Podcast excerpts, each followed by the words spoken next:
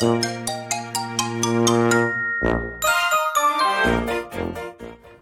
はようございます。たかしです。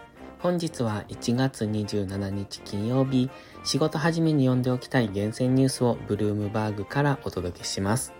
一つ目のニュースです。強弱混在。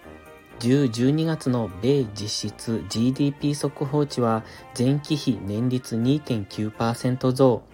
市場予想の2.6%増より早いペースでの増加となったものの、7、9月の3.2%増からは減速した。GDP 増加率のおよそ半分は在庫積み増しによるもの。米経済の最大部分を占める個人消費は2.1%増と予想2.9%増を下回った。金融当局の主な物価指数である個人消費支出 PCE 価格指数は年率3.2%上昇。全4四半期の4.3%上昇から減速し、20年以来の低い伸びとなった。次のニュースです。交渉前進。米ルノーと日産自動車は20年以上にわたって続けてきた企業連合、アライアンス強化に向け交渉を前進させた。資本関係の対等化に合わせて多くの協業案件にも着手する。事情に詳しい複数の関係者が明らかにした。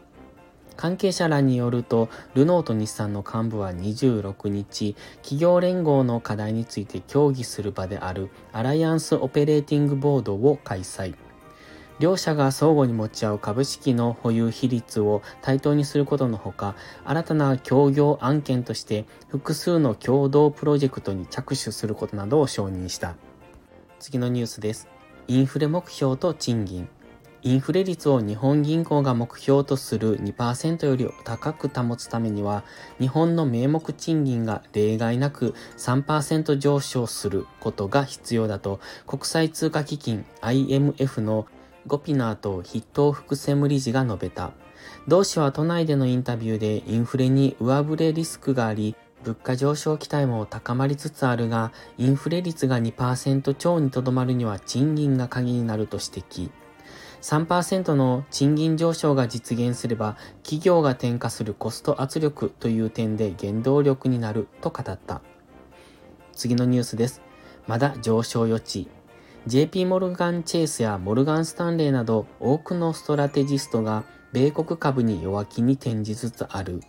だが、ドイツ銀行のストラテジストはそれを組みしていない。ビンキー・チャダ氏が率いるチームは S&P500 種株価指数が3月末までに現水準から約12%高い4500に上昇するとの見方を維持している。